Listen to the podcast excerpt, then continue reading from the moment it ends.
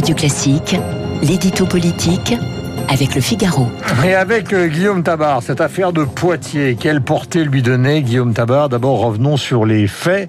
Euh, il s'agit encore une fois d'une mer, d'une mer donc verte.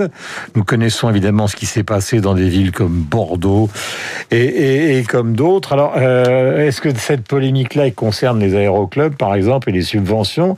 Elle est justifiée ou totalement disproportionnée? Écoutez, il faut distinguer d'abord la décision et la justification.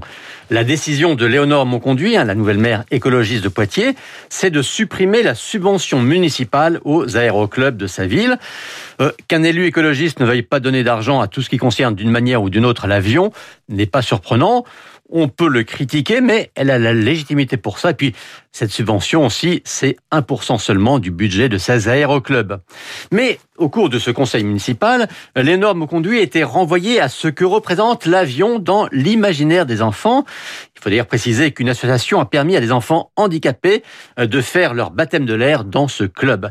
Et c'est là qu'elle a eu cette réponse au minimum maladroite. L'aérien ne doit plus faire partie des rêves des enfants.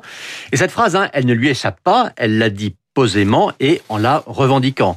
Et c'est là-dessus que la polémique s'est enflammée parce que, euh, dit comme ça, c'est vrai que l'élu écologiste semble prétendre dicter ce qui est autorisé ou interdit comme rêve à un enfant, ce qui serait d'un incroyable totalitarisme sur les esprits. Alors, faisons-lui le crédit de ne pas le penser, mais en tout cas, elle l'a dit. Et au pays du Petit Prince de Saint-Exupéry, entre autres, hein, comment peut-on dire que les avions... le lendemain, d'ailleurs, dans une sorte de justification. Oui, très tardif, mais comment peut-on dire que les avions doivent être chassés des rêves des enfants? La direction d'Europe Écologie Les Verts dénonce des attaques politiques. Delphine Bateau a dénoncé un écolo-bashing. Y a-t-il effectivement un acharnement contre les élus verts? On a senti Yannick Jadot, lui, plus modéré. Bah oui, car retournons la question. Hein. Les maires verts seraient-ils les seuls dont on n'aurait pas le droit de critiquer les décisions? Alors on entend hein, les dirigeants ELV dire que tout cela serait une campagne de la droite et de l'extrême droite. La riposte est facile, classique et pour tout dire assez politicienne car Parmi ceux qui ont été le plus sévères ce week-end, il y a d'abord plusieurs ministres.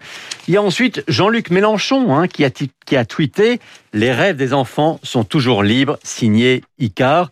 Mélenchon est-il de droite ou d'extrême droite? Et puis le plus virulent, c'est quand même Daniel Cohn-Bendit, hein, le plus estampillé des écologistes, qui lui a répondu qu'elle aille se faire foutre, c'est lui qui parle, en rappelant qu'il avait pleuré en voyant le premier homme marcher sur la Lune. Alors plutôt que de hurler à chaque fois au complot politique, peut-être que les Verts pourraient aussi s'interroger sur leur manière de s'exprimer. Alors toutes ces polémiques à répétition peuvent-elles ternir l'image de l'écologie politique? Et Vous l'avez rappelé euh, au début de cette chronique, hein, le maire de Lyon qui ne veut pas du Tour de France, celui de Bordeaux qui ne veut pas des sapins de Noël, la maire de Strasbourg qui finance une mosquée proche des Turcs, et maintenant celle de Poitiers qui veut chasser les avions des rêves des enfants. C'est vrai que ça fait beaucoup. On ne peut pas leur reprocher hein, d'avoir des convictions, ils ont même été élus pour ça, mais ils semblent avoir du mal à acquérir ce qu'on pourrait appeler une culture de gouvernement. Et surtout, il y a déjà suffisamment de monde pour dénoncer une écologie qui serait punitive et sectaire. Bah, je pense que les maires verts gagneraient à ne pas tendre eux-mêmes des verges pour se faire battre. Il est 8h17 sur Antenne de Radio Classique. Nous sommes